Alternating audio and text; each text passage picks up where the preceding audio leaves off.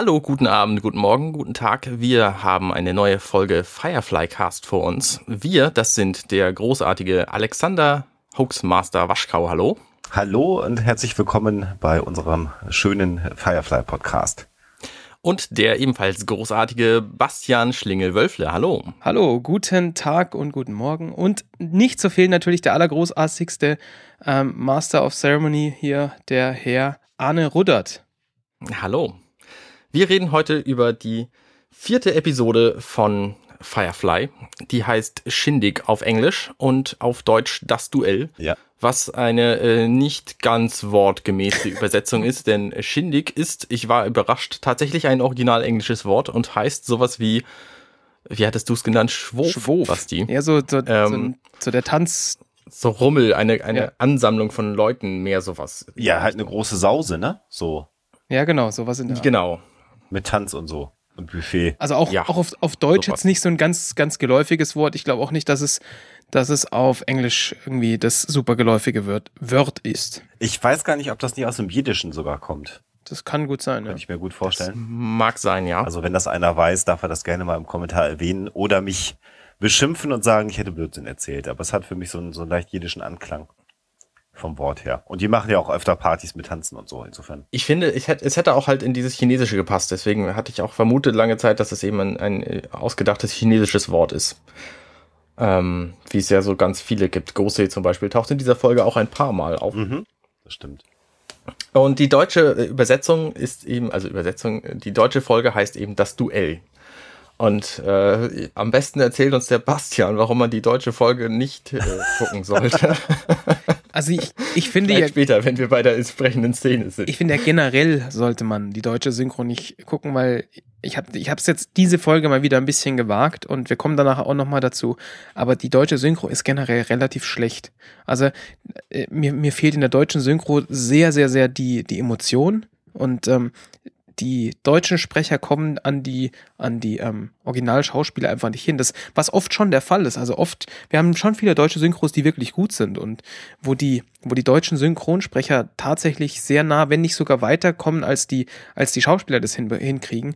Aber äh, bei Firefly ist es nicht so und in dieser Folge wird es nochmal so richtig, da, dass es nicht nur die Sprecher sind, sondern auch, dass auch die Übersetzer einfach ganz faule Schweine waren. Das ist, aber natürlich äh, klingt das immer so ein bisschen schnöselig, wenn man das sagt, für all diejenigen, die nicht so gut Englisch sprechen. Aber es ist leider so, wobei die Serie Ja. trotzdem noch gut ist, auch auf äh, Deutsch. Aber wie gesagt, das Original äh, gibt mehr Tiefe einfach. Und wenn man das halbwegs Ja. hinbekommt, dann sollte man durchaus das Original gucken. Was ja auch geht, wenn man es auf DVD hat, ist auf Englisch zu gucken mit deutschen Untertiteln, weil man dann so ein bisschen mehr die Emotionen zumindest hören kann, wie du schon richtig sagst, weil die dann bei den äh, Originalschauspielern doch deutlich besser zu hören sind. Also ich finde, es ist immer, also ich gucke die Folgen alle auf Englisch mit englischen Untertiteln. Ich kann halt ganz gut Englisch, aber die Akzente sind zum Teil auch in dieser Folge wieder extrem schwierig zu verstehen. Und ich habe das halt das erste Mal versucht ohne Untertitel und habe den großen Teil nicht verstanden, ähm, weil dieser fiese englische Akzent von von Batcher da eben drin Der war. ist so gut. Das ist, ach, ich liebe es. Und wenn man das aber mit Untertiteln hört, äh, dann, dann ist das alles überhaupt kein Problem. Und wer ein bisschen Englisch versteht, der sollte das auf jeden Fall machen. Man verbessert damit auch sein Englisch übrigens. Auf jeden Fall. Es äh, lohnt sich also. Ja, Batcher ist ja sowieso das gute Beispiel dafür, was passiert, wenn äh, in amerikanischen Serien nicht das Hollywood äh, Englisch oder Amerikanisch gesprochen wird. Denn natürlich sprechen auch nicht alle Amerikaner so, wie das die amerikanischen Fernsehserien machen, sondern das ist irgendwie so eine Art gekünsteltes Hochenglisch oder wenn man es mit Hochdeutsch vergleichen würde. Und wenn man da mal so jemanden hat wie Badger, der dann einfach mal so sehr breiten britischen Arbeiterakzent reinbringt, dann ist man sofort erstmal so ein bisschen äh, aufgeschmissen, da mitzukommen. Äh, glücklicherweise sind Alexa und ich in letzter Zeit häufiger mal in London gewesen und haben dann durchaus das so ein bisschen im Ohr, äh, wie auf der Straße gesprochen wird. Aber das ist äh, nochmal eine Herausforderung im Vergleich äh, zu dem sehr glatt geschliffenen äh, Englisch, was in den äh, amerikanischen Serien natürlich gesprochen wird. Natürlich absichtlich, damit es halt überall verstanden wird im englischsprachigen. Hm, klar. Ja, klar. Das ist ja hier auch so. Ich würde mir auch keine bayerischen Serien angucken, weil ich die Leute nicht verstehen kann. Vorsicht, Bursche, gell? So, so redst du nicht über meine Heimatkultur, gell? Na, das war ja jetzt nicht so ein Problem, aber ihr, manchmal benutzt ihr Vokabeln, die ich einfach nicht kenne. Wobei, Grischperl zum Beispiel. Krischball. Zum Beispiel. Ja, wobei ich ja sagen muss, als, als, ich habe ja hier oben auch Migrationshintergrund im Norden, also wir fangen auch gleich mit der Folge an, keine Sorge. äh, ähm, es gibt ja auch einige norddeutsche Ausdrücke, die man auch erstmal lernen muss, ne? Also Pleach äh, muss man dann auch wissen, was das heißt, ob einen einer beleidigen möchte oder nicht, wenn er sagt, du bist aber ganz schön Pleach. Ne? Basti, wenn Ja, ich jetzt heißt schlau. Ja, jetzt hast du es vorweggenommen. Ja. Ne? Hätte ich mal Basti mal fragen können, ob er gerne Pleach sein möchte oder nicht. Ja, ich hätte es nicht gewusst. Siehst du? Gibt, Na gibt's bei uns auch alle. Aber du weißt, was ein Feudel ist und was man damit macht, nämlich Feudeln. Ja, ja, klar. War, Gut. war mir von vornherein klar. Gut. Äh, lasst uns doch, bevor wir dann wirklich mit der Folge anfangen, noch einen Hinweis darauf geben. Es ist äh, dieser Tage ja auch eine erste Wave-Episode von uns erschienen. Äh, neues Konzept. Also Wave ist ja eine kurze Nachricht im Firefly-Universum, ein, ein Funkspruch. Äh, und äh, ja, wir haben eine, eine Episode gemacht zu einer Anwendung für iOS-Geräte, für Android-Geräte und für, für äh, Desktop-PCs, die den Start des Spiels Firefly Online begleiten soll. Und äh, das ist irgendwie eine halbe Stunde irgendwie knapp geworden. Und da könnt ihr auch durchaus mal reinhören. Das ist bestimmt interessant. Äh, und wir versuchen sowieso, wir sind am Plan, den Podcast so sehr weit über das Firefly-Universum zu spinnen. Also da wird es noch demnächst mehr geben als nur die Episodenfolgen. Das mal so als Hinweis. Mhm. Wir denken uns ja was dabei. Genau. So sieht's aus. Ja, ich würde sagen, genug der Vorrede. Wir fangen mit der Folge an. Shindig heißt sie und es beginnt wie so oft, also es wiederholen sich ja auch hier Themen äh, in einer Bar. Mhm. Ähm, das ist eine, eine rauchige Kneipe und die spielen Billard. Mhm. Also, und die sind in diesem Fall Jane, Mel und ähm, Inara sitzt an der Bar und guckt zu. Wobei mir das beim ersten Mal gucken gar nicht aufgefallen ist, dass Inara das ist, die an der Bar sitzt, weil man so ein bisschen davon fasziniert ist, dass äh, Jane eine riesen Zigarre in der Fresse hat. Ja. Und da habe ich irgendwie mehr drauf geachtet als auf Inara. Aber ja, sie sitzt natürlich schon am Anfang an in der Bar. Und das ist das erste Mal, dass äh, quasi drei andere Hauptcharaktere auch eingeführt worden sind. Denn normalerweise wäre ja Zoe dabei gewesen. Das fand ich ganz spannend, dass man da so von diesem äh, Triumvirat mal abgewichen ist und jetzt dann äh, eben Mel, Jane und äh, Inara mal zum Start benutzt hat. Ähm, Saloon-Szene, wieder so ein paar chinesische Lampions und sie spielen Billard, also das klassische. Und das Billard ist aber ein holographisches Billard. Da haben wir dann wieder den, den Einschlag, hallo, es ist Sci-Fi. Das fand ich auch ganz witzig. Was ich da auch ganz spannend finde, dass sie halt die Billard-Sounds rausgenommen haben. Das macht immer nur so ein Bzzt, Bzzt, Bzzt. Und was diesem, was dieses Spiel gleich irgendwie komplett anders macht, also für mich. Also ich habe das gesehen und das war total seltsam, Ja. dass, dass jemand auf so eine Billardkugel haut und das halt nicht diesen, das typische Klacken macht und dann hinten nochmal klacken, wenn er auf die anderen Bälle knallt, sondern einfach nur so. Ja, so 80er Jahre Computerspiel-Soundeffekte irgendwie, ne? So, und die auch Ja, noch relativ genau. schlecht. Ja, genau. Ja, und dann, ähm, äh, man hat schon so die Erwartung, dass es gleich wieder auf die, auf die Mappe geben wird, also eine Schlägerei geben wird. Und der Grund dafür ist ja immer fraglich. Und der Grund dieses Genau. Mal ist, dass, und das finde ich ganz spannend, also wirklich sehr, sehr interessant, weil das den Charakter von Mel nochmal zeichnet. Ähm, da so eine Art Robin Hood Charakterzug von Mel äh, plötzlich zum Tragen kommt. Denn er klaut diesem einen Typen, also sie reden darüber, dass sie äh, Sklaven äh, verschifft haben und Nahrungsmittel für die verschifft haben im Rahmen des Terraformings. Das ist so das Gesprächsthema an diesem Billardtisch. Und Mel hat ihm dann offensichtlich seine Brieftasche geklaut mit Geld und sagt dann zu Inara, naja, das ist so nach dem Motto, eh ein Arschloch. Äh, da schadet das nichts, wenn man ihm das, das Geld wegnimmt. Äh, Er sagt ja auch noch zu Inara so, soll, du solltest vielleicht gehen, weil das ist ein, ein Dieb unter uns. Und Inara, oh, wirklich, ist ein Dieb unter uns? Und dann hält, hält sie Ja. dieses Geld, Geldscheinpäckchen hoch und sagt, ja, ich habe ihm das geklaut. Und, Genau. ähm, Und sie nimmt das dabei aber auch wortlos und steckt das in ihr Dekolleté. Ja. Das finde ich total geil. Also so, sie, versucht wirklich in seiner Welt irgendwie Fuß zu fassen. ja, Ja. ja. Ja, und dann gibt's halt immer wieder eine richtig schöne Kneipenschlägerei, die auch relativ wüst ist. Äh, Jane, äh, wie man ihn kennt, langt natürlich auch wieder so in bester Bud Spencer-Manier fast schon zu. äh, das ist sehr, sehr lustig, wobei halt ein bisschen repetitiv. Das haben wir in den ersten Folgen sch- schon mal gesehen, ne? Aber gut, äh, immer wieder nett. Aber auch eine, es, äh, am Anfang wirkte für, auf mich die Schlägerei so ein bisschen billig. Die hat aber äh, auf, umso, umso länger sie läuft, umso, umso besser wird die Choreografie, was damit dann halt endet, also die Schlägerei-Choreografie, ähm, was halt damit endet, dass jemand direkt eine Sekunde nachdem ähm, Mel und Inara ähm, Richtung Ausgang gehen, jemand in die Bar reinfliegt, in den Spiegel und alles kaputt geht. Mhm. Ähm, äh, was ich dann schon nicht mehr erwartet hätte, weil der, der erste Schlag, den als dieser Typ, ähm, also der, der, der, der Beklaute, der Mel hinten packt und Mel ihn dann sich umdreht und ihm eine Rollen knallt, das sah so ein bisschen billig aus. Mhm. Das hätte ich ja nochmal gedreht. Ähm, und dann dachte ich mir, oh, naja, aber das wird dann, das wird dann ordentlich. Genau. Und mit dem großen Knall endet es dann, dann kommt erstmal wieder der schöne Gitarrenvorspann, den wir ja alle so lieben. Äh, und dann beginnt quasi die echte Folge mit einem wunderschönen äh, Shot der Serenity, wie ich finde. Mhm. Es ist auch einfach ein schönes Raumschiff, muss man einfach mal sagen. Ja. es soll ja bewusst hässlich eigentlich sein. Also es ist ja ein, ein, eine, ein nicht, nicht wahnsinnig teures Schiff im Grunde. Das ist ein, ja. ein, äh, ein Transport, äh, ja, Gefährt im Grunde. Und trotzdem ist es eben aus meiner ästhetischen Sicht auch ein sehr schönes Exemplar. Weil gerade diese, diese sich drehende Engine hinten finde ich total gut. Ja. Ja. Naja, und man hat jetzt inzwischen auch so ein bisschen gelernt zu wissen, wo vorne und hinten ist bei dem Schiff. Also am Anfang ist man schon, schon wirklich ein bisschen irritiert, ja, ja, um, um, um das Ding irgendwie zu verstehen äh, äh, in seiner Konstruktion, aber inzwischen ist es ja so. Und ja, wir, äh, die Folge beginnt, wir sind im, im, im, in der Brücke mit äh, Wash und Zoe ähm, und sie nähern sich Persephone. Also da waren sie ja auch schon mal auf dem Planeten mhm. und äh, landen dort und es gibt dann eine sehr lustige Sequenz, in der Wash ja quasi so tut, als ob äh, Serenity abstürzen würde, aber ist natürlich Blödsinn. Es scheint so zu sein, dass Persephone ein guter Standpunkt für Inara ja ist, weil sie da Geschäfte machen kann und dann sehen wir halt, mhm. wie Inara in ihrem Shuttle sitzt, äh, im Zimmer auf dem auf dem Raumschiff und äh, sich Klienten aussucht. Was mich total gestört hat, weil ähm, sie hat da, sie hat so ein, so ein Touch-Display. Das hat mich übrigens auch gestört. Ich bin so. sicher, ich weiß genau, worauf du hinaus willst. So, sie sitzt vor diesem Touch-Display und, und äh, wählt Kunden ab. Indem sie drauf tippt, dann verschwinden sie.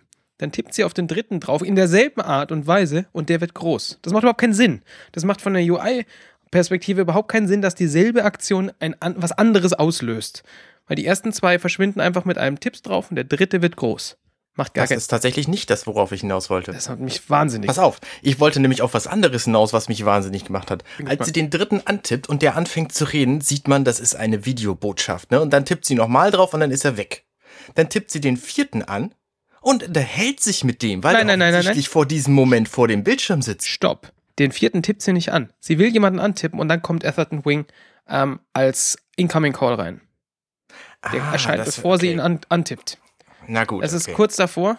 Das, das, das funktioniert gerade noch. Da, über diese andere Sache kam ich nicht hinweg. Das ist natürlich jetzt schon, ähm, naja gut, da kann man sich drüber aufregen, muss man jetzt nicht. Basti ist eine Fernsehserie, ne?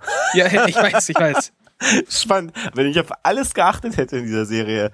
Aber das habe ich sowas von überhaupt gar nicht hinterfragt, weil eigentlich Bedienung von irgendwelchen Instrumenten in, in Fernsehserien immer scheiße ist. Aber ja, aber das ist halt, das ist halt, weißt du, das ist ja inzwischen zumindest so ein, so ein, ein, äh, ein Ding, mit dem man täglich umgehen. Also hier, wir haben unser Tablet zum Beispiel in der Hand und tippen da den ganzen Tag auf irgendwelche ja, ja. Icons rum. Ja, und da macht es dann, da macht es für mich natürlich überhaupt keinen Sinn. Und gut, ich bin natürlich vorbelastet, weil ich halt aus der Branche komme. Von daher, ähm, klar fällt mir sowas vielleicht eher auf und vielleicht ärgert mich sowas dann eher, aber das ist halt so ein, so ein kleines Detail, das halt an der Stelle überhaupt komplett sinnlos ist. Natürlich wissen wir, dass, dass es hat natürlich anders funktioniert. Die werden da schon einen, einen Monitor gehabt haben, der hatte halt noch keinen Touch, sondern der hat halt eine Sequenz abgefahren. Animation, jemand, genau. Genau. Und deswegen funktioniert es halt so, wie es funktioniert. Aber wenn man das gebaut hätte, mit einem iPad zum Beispiel, das man da hinten reingeklemmt hätte, was es natürlich damals nicht gab, dann hätte das so nicht funktioniert. Dann hätte man da halt irgendwas anderes tun müssen. Ähm, nee, ist ja auch Latte. das Design übrigens ist ziemlich ähnlich der Firefly ähm, Cortex App, wie es sie jetzt auf äh, Geräten gibt. Genau, über die wir in der Wave Das Design von, genau. dem, von dem, was sie da benutzt. Habe ich auch gedacht, als ich das dann nochmal gesehen habe. Das stimmt. Äh, das das fiel mir ungefähr, auch auf. Die, die, der Inhalt ihrer, ihrer ähm, ihres Panels scheint auch ungefähr genauso interessant wie die Firefly Cortex. In dem äh, Audiokommentar sagt Morena Beckerin, dass es übrigens sehr schwierig war, diese vorgefertigte Animation richtig getimed anzufassen und zu berühren, weil sie tatsächlich genau den Takt treffen musste, mit dem diese Animation gebastelt worden ist. Mhm.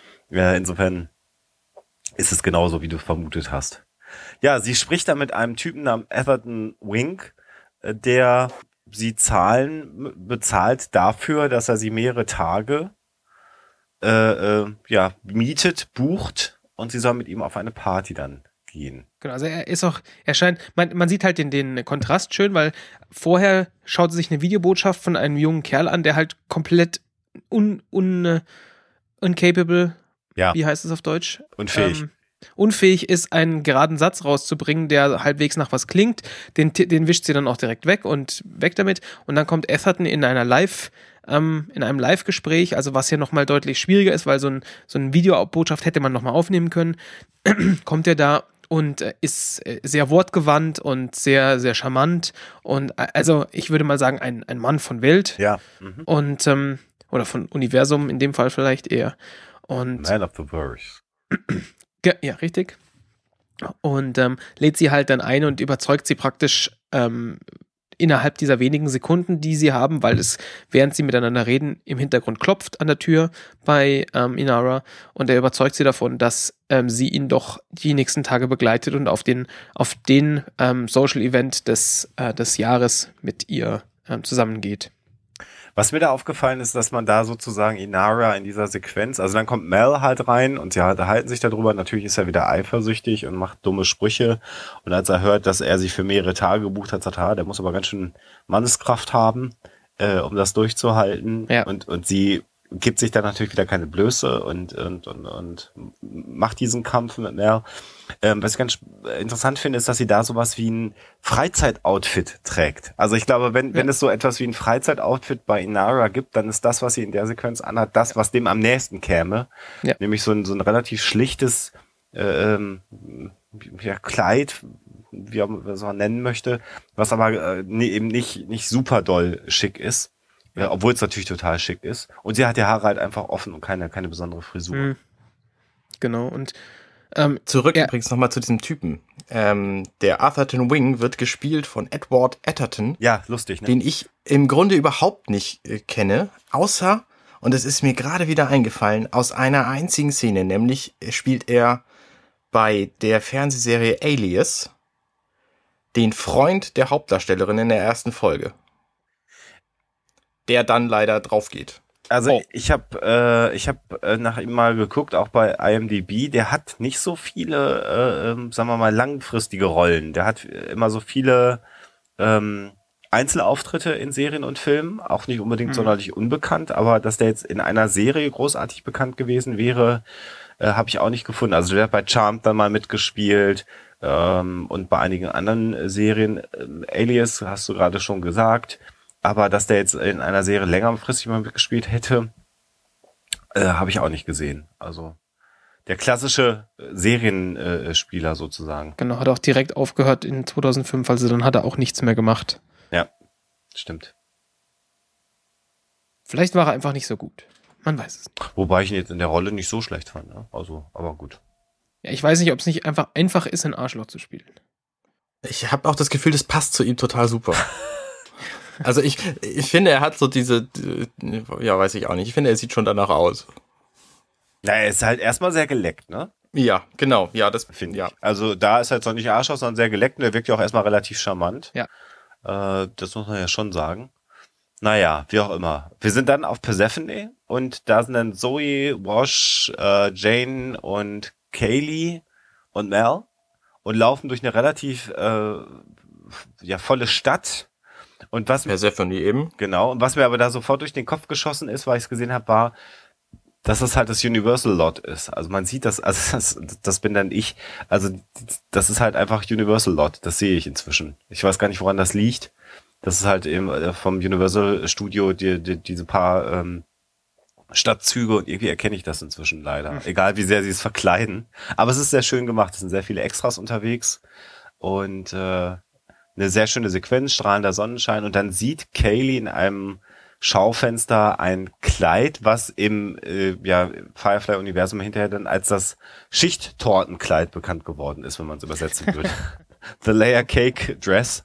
Äh, und das ist halt so ein total puffiges Kleid und äh, erinnert mich tatsächlich an eine Sequenz aus Vom Winde verweht und tatsächlich ist das auch das, wohin die, die Kostümbildnerin gehen will, wenn man da so ein bisschen nachliest und, und so.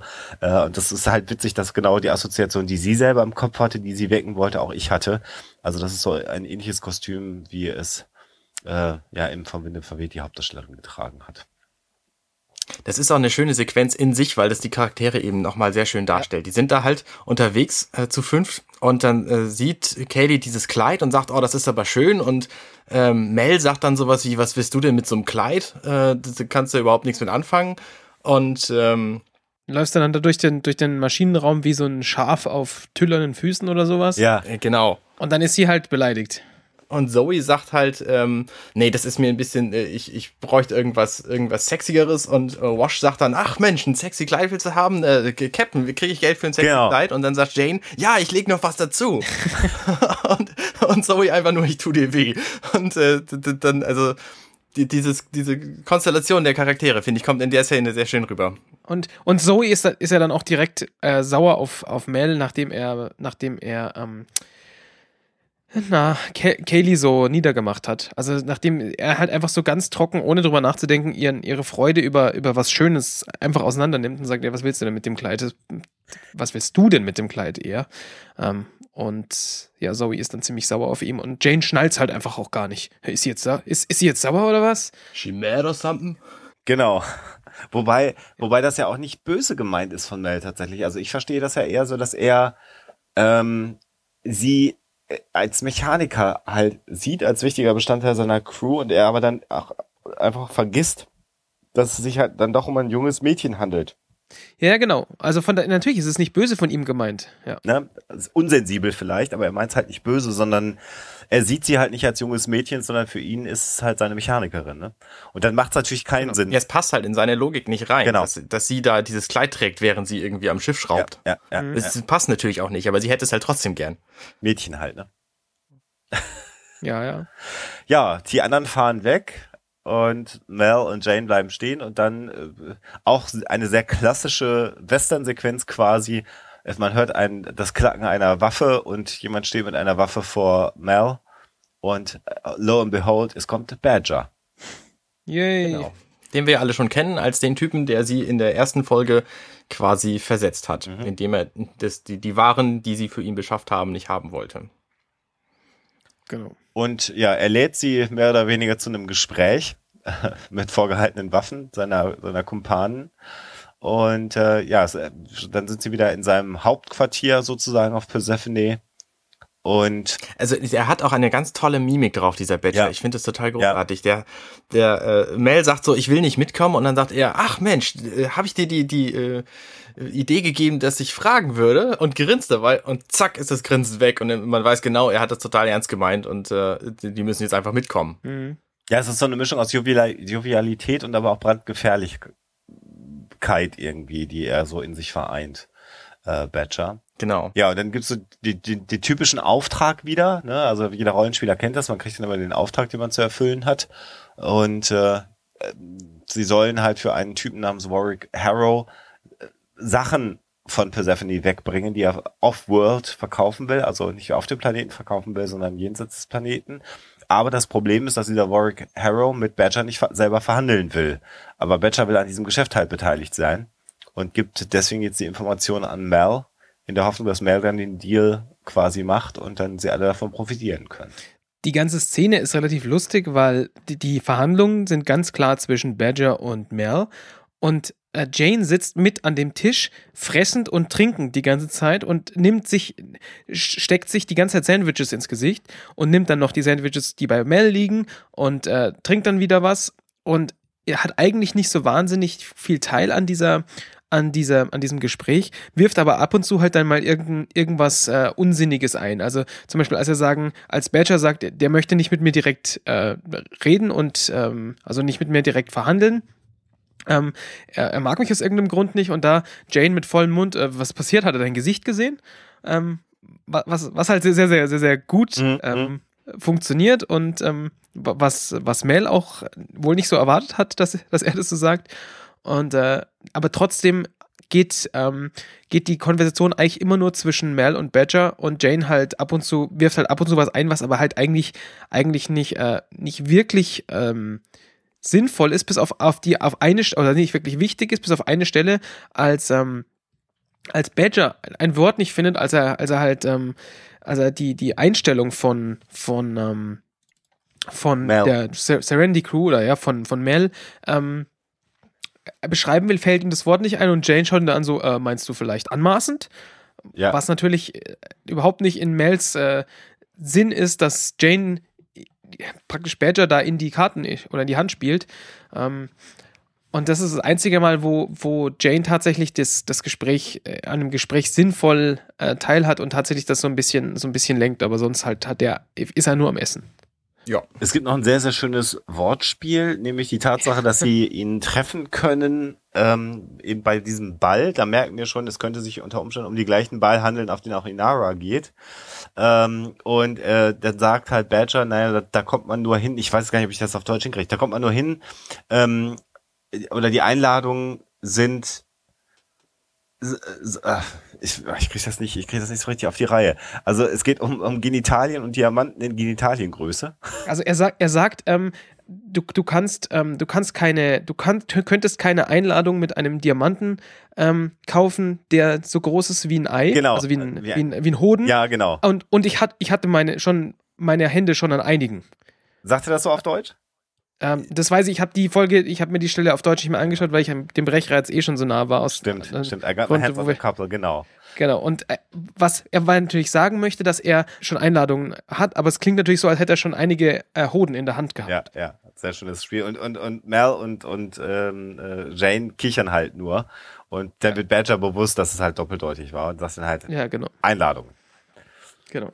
Ja, und dann ist Szenenwechsel und dann kommen wir zu diesem äh, Ball und das ist so eine sehr merkwürdige Sequenz. Erstmal dieses, dieses Gebäude, an diesem, an dem dieser Ball stattfindet. Das hat sowas von, vom Hof des Sonnenkönigs fast, ne? So eine Luftaufnahme. Mhm.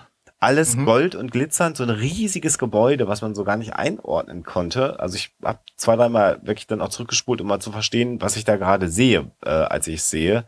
Also ein riesiges Haus, und ja, da findet jetzt offensichtlich dieser Ball statt. Klassische Musik äh, äh, umrahmt das Ganze und da sind dann also wirklich ganz, ganz viele Menschen sehr, sehr, sehr, sehr schicken Roben, so möchte ich das mal sagen. Immer so eine Mischung aus so äh, äh also Amerika äh, der Kolonialzeit, also mit mit Sklavenhandel noch, so Südstaaten, schick vielleicht so westernmäßig und die Frauen aber fast schon eher so ja, französischer, Victorianer. ja, oder, oder französischer Sonnenhof schon fast eher, ne, so eher gekleidet.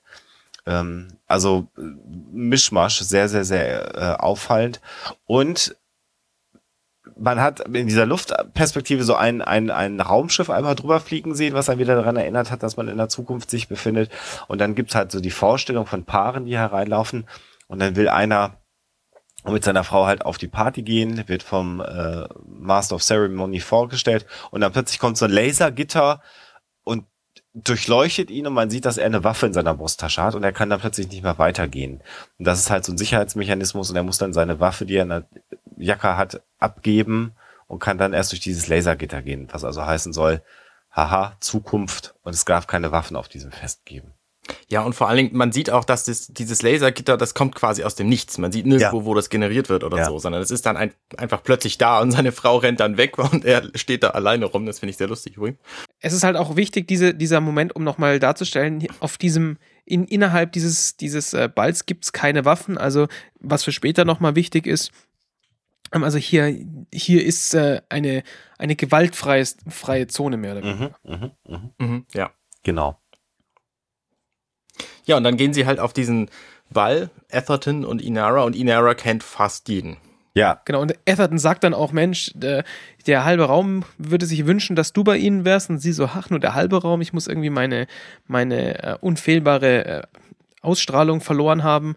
Und ähm, Atherton sagt dann, ah, naja, das ist, ist nicht ganz un, unerklärlich oder ähm, unfehlbar und naja, unerklärlich ist es eher, seine uner, ihre unerklärliche ähm, Ausstrahlung ist nicht ganz un, unerklärlich. Ähm, alle würden sich wünschen, dass du in ihrem Bett wärst. Und äh, da, da schaut ihn ja Inara dann schon so ein, so ein bisschen, ich würde es fast angewidert mhm.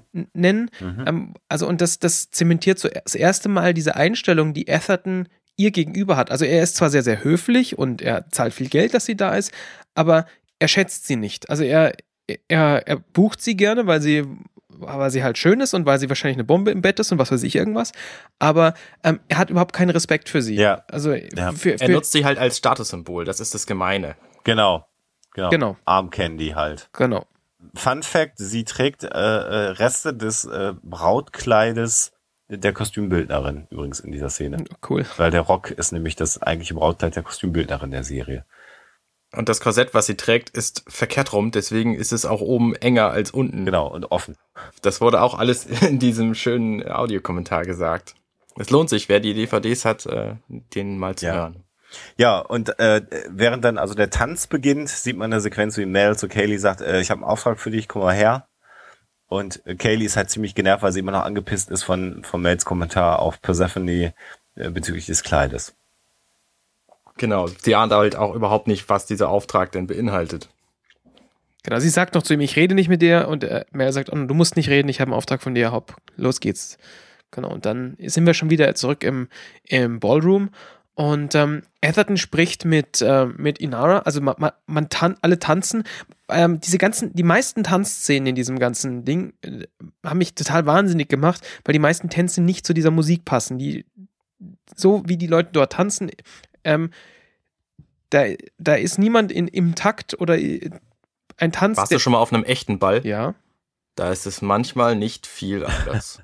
Gerade wenn du so die, die ersten zwei Hochzeitstänze siehst. Ja, gut, das sind aber auch meistens Leute, die, die können halt auch nicht tanzen. Die haben gerade mal so den Bierkastenwalzer gelernt für ihren, für ihre, für ihre Hochzeit und mehr können sie halt auch nicht. Aber wenn du auf so einem richtigen, ba auf einem Tanzball bist, wo man hingeht, um zu tanzen, da können die meisten Leute das zumindest äh, bis 10 Uhr. Ab dann wird's schwierig, weil sie halt so betrunken sind.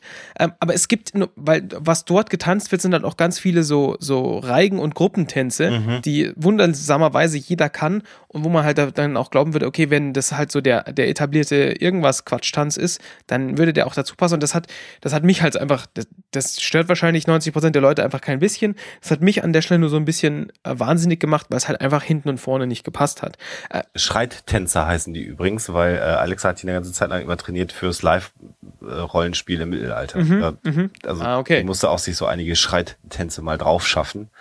Das wird dann auch, das also äh, in der Welt, also die, die Logik da. Ja, das ist der, der schottische Tanz. Der schottische. Wie meinst du das? Mhm. Hat ein Freund von mir, also ich habe es am, am Mittwoch mit einem Freund gesehen, der meinte, der, der hat das halt erkannt. Der heißt so, der Ach schottische so. Tanz. Ach so, ah, okay, verstehe, okay. Dieses, äh, dieses Zusammenspiel. Ah, okay, nee, da, da verstehe ich das ja. Äh, genau, und äh, die, die Logik dahinter ist halt, dass man das wirklich trainiert. Also äh, die in Mhm. ihrer Welt werden Tanztrainer haben, die dann über das Jahr immer mal wieder mit diesen reichen Leuten, die eh viel zu viel Zeit haben, weil sie alle nicht arbeiten müssen, halt Ja. gelegentlich auch solche Tanztrainings machen. Aber dann stimmt es schon, dass die Standardtänze, also dann, wenn man zu zweit tanzt, mitunter ein bisschen merkwürdig aussehen. Das hat aber auch, glaube ich, wirklich was damit zu tun, dass äh, die Musik, die man hört, wahrscheinlich gar nicht die Musik ist, die da während der Aufnahme gelaufen ist und Vermutlich. all diese Dinge. Ähm, das halt dann auch Fernsehproduktion. Während Ja. Atherton und Inara tanzen, äh, macht Atherton Inara ein Angebot. Ähm, und zwar, er möchte ihr ein Leben anbieten, also dass, dass sie praktisch auf Persephone bleibt. Und, ähm, und das finde ich sehr wichtig also, und sehr spannend an der Stelle, weil er sagt hier, du bleibst hier auf Per- Persephone und äh, wirst meine persönliche Companion. Also er will ihr, er bietet ihr gar nicht an, du bleibst hier und du wirst meine Frau oder irgendwas, ähm, wo, wo wieder, wo wieder äh, ähm, zum Tragen kommt, dass es ihm nicht um, um Inara geht als Mhm. Person, sondern er möchte sie als seine Companion haben, also wieder als sein dauerhaftes Statussymbol, das er mit sich rumtragen kann. Ja. Und ähm, äh, also zementiert mal wieder seine, seine, ähm, seine Auffassung von, von Inara. Und ähm, Inara sagt nur, oh, Atherton, und äh, du bist sehr, sehr, du bist ja sehr großzügig. Und er sagt, das ist kein, das ist aber kein Ja. Und sie sagt, das ist auch kein Nein. Und äh, Inara versucht dann so ein bisschen abzulenken, indem sie jemand anders anquatscht. Und dann sagt, und dann macht sich ähm, Atherton halt ein bisschen äh, lächerlich, äh, lustig über die, über die, ähm, äh, Se- Serenity, also hier dieses äh, fliegende Stück Gosei, also Scheiße oder Mist oder wie man es auch immer übersetzen Mhm. will, ähm, das ist, das ist, da, da gehörst du doch nicht hin. Und sie sagt dann nur, Atherton, hier, bei deine, pass bitte auf deine Sprache auf. Und dann sagt er, wieso, was, Gosei? Ähm, das, aber es ist ein, es ist ein Stück Gosei. Und in dem Moment wird äh, Kaylee aufgerufen, also Miss Kay Winnet Lee Fry und Escort. Und dann dreht sich Inara um und sagt, Kaylee schaut und sieht halt, dass Kaylee und äh, Mel eintreten und sagt dann im selben Moment, go say. Also, oh Gott, scheiße. Weil sie, der wahrscheinlich jetzt schon vermutet, dass es Ärger geben wird, wenn klar. die, die Party da sprengt. Äh, Ja. äh, Spannend finde ich an der Stelle, dass man da mal Kayleys ganzen Namen hört. Weil wir eig- eigentlich bis zu dem Zeitpunkt, glaube ich, haben wir sie nur als Kaylee kennengelernt. Und da wird sie ja aufgerufen als Kay Winnett Lee Fry. Ich glaube, das kam vorher noch nicht vor, oder? Nee, tatsächlich nicht. Also das war ja auch bislang nicht so wichtig. Der Name wird wahrscheinlich auch sonst nie verwendet. Ja. Glaube ich auch nicht, Ja, ja. ja, ja, ja. Aber so wissen wir wenigstens, wie sich Kay Lee zusammensetzt. Genau. Kay Winnett Lee. Und sie kommt da mit diesem, mit diesem Kleid, was tatsächlich so ein bisschen aussieht wie so eine explodierte Torte. kommt sie dann rein und Mel in so einem super schicken Südstaatenanzug. Muss man schon sagen. Ne? Also Nathan Ja. Fillion, so einen Anzug hätte ich auch gerne. Den trägt er auch mit einem gewissen, äh, mit einer gewissen Ausstrahlung. Ne? Was aber sehr lustig ist, weil er so ein bisschen un unsicher ist, weil er sagt dann so, oh, ich sag mal, ist die Hose nicht ein bisschen Ja, ja. eng? Und sie dann, naja, es zeigt, zeigt dein, äh, zeigt dein Hintern ganz gut. Ähm, und sie, sie ist halt dann beeindruckt von diesem ganzen, von diesem ganzen äh, Ding, von dieser, von dieser ganzen Szenerie. Und ähm, äh, was halt dann sehr doch zu, zum, zu diesem Anzug nochmal sehr lustig ist, ähm, Mel sagt dann irgendwas, äh, so, du, du bist dafür, du bist dazu für zuständig, dass ich hier res respektabel aussehe. Und sie sagt dann auch nur, ja, Sir, Captain Tight Pants. Was Ja. ich, wo ich immer wieder lachen muss, jedes Mal, wenn ich sehe. Und das ist ja auch tatsächlich so ein, so ein Running Gag dann gewesen. Es gab hinterher, glaube ich, sogar eine Webseite, die äh, Captain Tight Pants hieß. Äh, also das ist dann so ein bisschen über die, äh, über die Serie hängen geblieben und halt die Formulierung Yes, Sir, Captain Tight Pants ist, ähm, ja, Ja, ziemlich lustig. sehr lustig. Und die beiden trennen sich dann auch sofort, weil nämlich Mel eben nach Harrow gucken will. Und Kaylee spielt, also ich finde, das ist so wunderbar gespielt von äh, Ja. ähm, Jill State, äh, als ob sie, als ob sie wirklich so ein Kind in so einem Bonbonladen ist. Und es wird dann auch gerade so eine Riesenschale mit unfassbar großen Erdbeeren vorbeigetragen. Und das ist natürlich nochmal so eine Reminiszenz an die Pilotfolge, wo sie diese eine Erdbeere äh, ja in einem quasi schon hocherotischen Akt äh, isst. Und dann sieht sie jetzt plötzlich so eine silberne Schale, die voll mit diesen ganzen Erdbeeren ist. Und Mhm. äh, natürlich äh, scherzt sie ein bisschen rum mit Mel, um dann erstmal an das Buffet zu gehen, an das Obstbuffet. Und äh, das zeigt aber auch so die, die, die Lebensrealität der Leute auf der Serenity, wo eine Erdbeere sowas ganz Besonderes ist und die Lebensrealität der Allianz-Leute auf Persephone, wo das dann einfach mal mit so einer Silberschale reingetragen wird. Also das zeigt, finde ich, sehr gut den Unterschied der, der Klassen, also diese Klassengesellschaft, die da auch Ja, äh, zu ja. herrschen scheint. Äh, Ja, unabhängig von Browncoats und Allianz gibt's also auch noch innerhalb der Allianz dann Klassenunterschiede. Mhm. Das ist so eine lustige Szene, weil äh, der, der Captain sagt halt, ähm, so, jetzt müssen wir diesen Typen finden und Kaylee sagt, ja, ich, äh, ich helfe dir am besten da drüben suchen und zeigt auf das Buffet. Und er sagt, äh, das, das, das ist das Buffet. Und sie so, wir wissen es nicht genau, bis wir es nicht hinterfragt haben. Ja. Und dann sagt er einfach, alles klar, okay, ich suche den dann alleine. Und sagt zu ihr, äh, ja, aber überfress dich nicht. Und dann haut sie halt ab zum Buffet. Ja. Und hilft ihm eben nicht. Es ist eben, es ist eben auch sein Job im Grunde. Ja, Ja. sie ist ja nur der Also Vorwand. er sagt ja auch, sie ist, ihr einziger Job ist, dass sie, dass er respektabel aussieht. Da kommt ein harter Bruch. Wir sind wieder an Bord der Serenity und sehen die Herren Simon, äh, Shepard Book und Jane bei einer Art Pokerspiel. Und also da finde ich es halt sehr lustig, dass sie nicht um Geld pokern, sondern sie pokern um, äh, ja, Shores wäre das englische Wort, also um, um Arbeiten an Bord des Schiffes. Äh, also sauber machen und, und derlei Dinge. Und das ist das, worum sie pokern, weil sie natürlich kein Geld haben, um etwas einzusetzen, aber Arbeiten, die unbequem sind, um die wird halt gespielt. Das finde ich auch eine sehr, sehr nette Idee letztendlich. Wenn man kein Geld hat, um was spielt man dann? Eben um Arbeiten, die man blöd findet. Finde ich nett gemacht. Und dann kommt parallel zu diesem Kartenspiel eine Stelle, die ich nicht, nicht voll einordnen kann. Ich weiß nicht, ob ihr da die tiefere Bedeutung dieser Szene äh, habt, äh, weil hinten River beginnt von den Konserven, von den Vorräten die Zettel abzureißen und das quasi schon fast manisch dann macht. Also sie packt alle Lebensmittel aus und irgendwie alles, was silbernfarben ist, irgendwie oder, oder die, die bunten Farben, die muss sie irgendwie abreißen. Ich weiß nicht, habt ihr denn, habt ihr denn eine Interpretation oder einen tieferen Sinn dahinter? Ich hätte gehofft, dass du den hast. Aber ja, gut. Also ich würde Anna. vermuten, ich würde vermuten, das ist einfach so ein bisschen OCD. Sie sieht, das sieht alles irgendwie verschieden aus und es könnte auch alles gleich aussehen, nämlich wenn man die ganzen Etiketten alle abmacht. Und deswegen macht sie die Etiketten alle ab und tut die Sachen alle zusammen so. Und dann sehen die halt alle gleich aus und das ist viel hübscher. Und ich denke, das ist ihre einzige Intention. Äh, Okay, dann wäre das so eher so im, im autistischen Spektrum an, äh, angesiedelt, dass sie da einfach das Gefühl hat, das ist zu unruhig und damit es mir besser geht, muss ich für Ruhe sorgen. Und wenn das gleich aussieht, dann bin, bin ich ruhiger, weil das ist ruhiger. Ja, okay, das ist vielleicht eine gute, gute Interpretation. Ja. Ja, und das ist ja eine, eine relativ lustige Szene, weil die dann nämlich merken, äh, dass sie das tut und äh, alle außer Jane springen dann auf, also Simon und, und äh, der Shepard. Genau.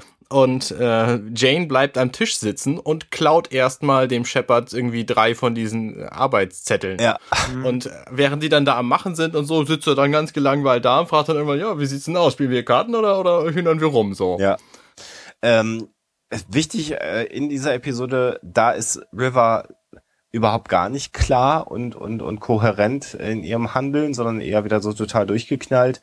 Und da gibt's dann halt eine sehr schön kontrastierende Szene zum Ende der Episode hin. Die wollen wir noch nicht spoilern, aber das ist auch nochmal ganz gut. Also das klar, also diese beiden Szenen kontrastieren sehr gut. Äh, deswegen macht die Szene sicherlich da an der Stelle Sinn. Die hat auch deswegen Sinn, um, äh, um River eben darzustellen, für die Leute, die jetzt mit dieser Folge erst in die Serie eingestiegen sind, die macht manchmal komische Dinge und man Ja. kann sie nicht einordnen und sie ist, manchmal ist sie sehr, sehr, sehr gefährlich. Mhm. So. Und das wird halt für die spätere Szene, wird das eben wichtig, wo sie da plötzlich auftaucht. Dann Also wenn ich ich möchte noch mal kurz zu diesen Dosen zurück, weil Ja. äh, ich habe hier gerade ich habe mich hier gerade fortgebildet.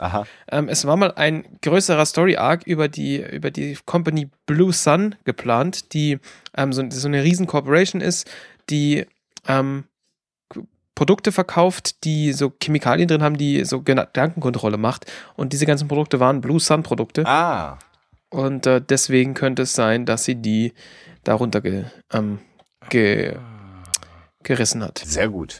Aber das hat es dann wohl nie, nie in die, in die ähm, Sehr Serie geschafft. Vielen Dank hier an fireflyfans.net, ähm, wo über solche Dinge diskutiert wird. Sehr schön. Wusstet ihr bei der nächsten Szene, zu der wir jetzt kommen, um wen es sich handelt, als ihr es beim ersten Mal gesehen habt? Nein. Ich- Ich, habe gedacht, das ist Inara. Ja, habe ich auch gedacht. Weil das die einzige war, die wir bislang in solchen Posen gesehen haben. Ja. Was die? Ähm, ich überlege, du meinst, ach, ach, so. Ähm, naja, es wird ja so sehr, sehr schnell klar. Ich hatte in dem Moment überhaupt keine Zeit, ähm, mir, mir klar zu werden, worum es geht. Die, die Lust, lustig finde ich an der Stelle die, die Überleitung, weil Jane sagt, so, we gonna play cards or screw around. Und screw around kann ja, Ja. Zum, einen, zum einen bedeuten Quatsch machen, zum einen kann es aber auch Vögeln heißen. Ja. Und zack, äh, schneiden wir auf nackte Körper. Ja. Auf ein nacktes Bein vornehmlich. Genau. Und äh, ähm, ich bin der festen Überzeugung, dass die Beleuchtung absichtlich so gewählt ist, dass man nicht sieht, dass dieses Bein ähm, eher zu einer dunkelhäutigeren Person gehört, weil es handelt sich nämlich um Zoe und Wash äh, und eben nicht um Inara. Mhm. Und die beiden sind offensichtlich gerade mit dem äh, Akt äh, fertig, Mhm. liegen äh, durch, gut durchgeschwitzt und abgehangen im Bett herum und sind ein bisschen am, ja, wie sagt man denn, am, am herumflirten, Machen Klönschnack. machen Klönschnack nach dem Sex. Und Was? äh, Was habt ihr da gesagt? Ja, und das Schöne ist eben, das ist, also normalerweise ist ja das Gerücht, dass der Mann danach einschläft und die Frau ist hellwach. Ja. Und in diesem Fall ist es eben andersrum. Sie schläft ein und er ist hellwach. Ja, wieder das, das, das geta- getauschte Rollenbild, das halt bei Wash und Zoe immer vorhanden Ja, ist. In, genau. in, jeder, in jeder Hinsicht. Und eigentlich wollten die beiden ja mehr an auf dem Planeten Zeit verbringen, aber irgendwie, wenn sie denn mal Zeit haben, verbringen sie die dann doch lieber anders. Äh, und es gibt dann so eine, so eine, einen sehr, sehr netten ähm, Dialog, nämlich, äh, dass äh, Zoe sagt, äh, sie schläft jetzt ein und dann sagt Wash, nein, das darfst du nicht, weil wenn du einschläfst, äh, dann äh, sagt Zoe wieder, ja, dann kommt ähm, Shane rein und schneidet mir die, die Kehle durch, um das Kommando zu übernehmen. Und ähm, oder ich habe jetzt die Rollen vertauscht. Aber ich glaube, Nee, nee, das ist genau so. es war, war so, ne? Und dann scherzen sie so ein bisschen rum und dann fängt Mosch an, darüber zu philosophieren, dass es ja eigentlich ganz witzig wäre, eine, eine Grabesrede auf, auf Zoe zu halten. Also eine sehr, sehr, sehr verspielte Sequenz und zeigt die beiden halt wirklich als liebendes Ehepaar. Ja, und dann kommen wir zurück wieder zum, zum Ballsaal und sehen, wie Kaylee sich also zunächst mal eine Erdbeere mopst und dann versucht, so ein bisschen Kontakt aufzunehmen zu den anderen Ballgästen. Und sie erfährt da doch eine relativ harsche Abfuhr immer wieder. Also sie ist halt ein einfaches Mädchen und die Leute, mit denen sie redet, merken sehr schnell, dass sie ein einfaches Mädchen ist und ein Typ verneigt sich dann höflich, geht aber ganz schnell weg. Und dann trifft sie auf vier Mädels aus gutem Hause. Bei gutem mache ich so Lufttüdelchens. Also halt reiche, ver, verzogene Mädels, denen sie sich vorstellt. Und sie ist dann ganz begeistert von der Party und dann sagen die Mädels, naja, letztes Jahr war die Party besser. Katie sagt, wieso, was war denn anders? Und dann sagen die, ja, da hatten wir noch Standards. Also Klammer auf, da wurde nicht jeder reingelassen.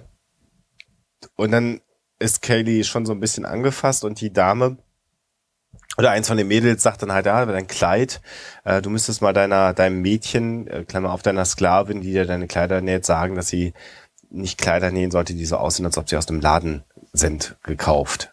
So, und das ist halt so richtig fies natürlich, wie sie Kaylee begegnen. Und Kaylee ist dann auch schon sehr getroffen.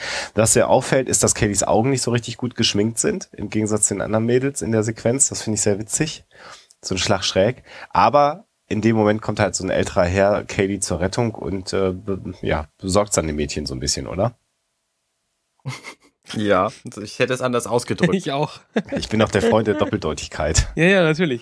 Aber es ist, aber es ist genau das, äh, ja, es passt genau. Also, ja. Es ist ein, ein schöner Satz, den er sagt. Er sagt zu der, zu der äh, Sprecherin von den vier Mädels, ah, Mensch, du siehst ja ganz großartig aus. Da hätten bestimmt, da haben bestimmt zwölf Sklaven zwölf Tage gebraucht, um dich in dieses Kleid zu bringen. Äh, aber ich höre, es, also dein Vater erzählt mir, es braucht nur den Wink eines Schuljungen, um dich wieder rauszuholen. Ja. Und daraufhin äh, ziehen sie dann beleidigt ja, ab. Also nicht mal der Wink, sondern es ist halt das Augenzwinkern, ne? Das Augenzwinkern eines Schuljungen. Das ist so schön. Ähm, ja. Und dann hauen sie halt ab und sind beleidigt und äh, der Typ sagt dann, ich kann keine nutzlosen Menschen ertragen. Das ist sehr schön, sehr schöne Konzept. Ein, ein, sehr sympathischer ja. Typ, ja. Ja, und dann trifft Mel endlich den Warwick Harrow der ihn dann darauf hinweist, dass er Sir Warwick Harrow ist, weil er eine Sash trägt, also eine, äh, was sagt man denn, eine Binde? Nee, eine, wie nennt man die Dinger denn auf Deutsch?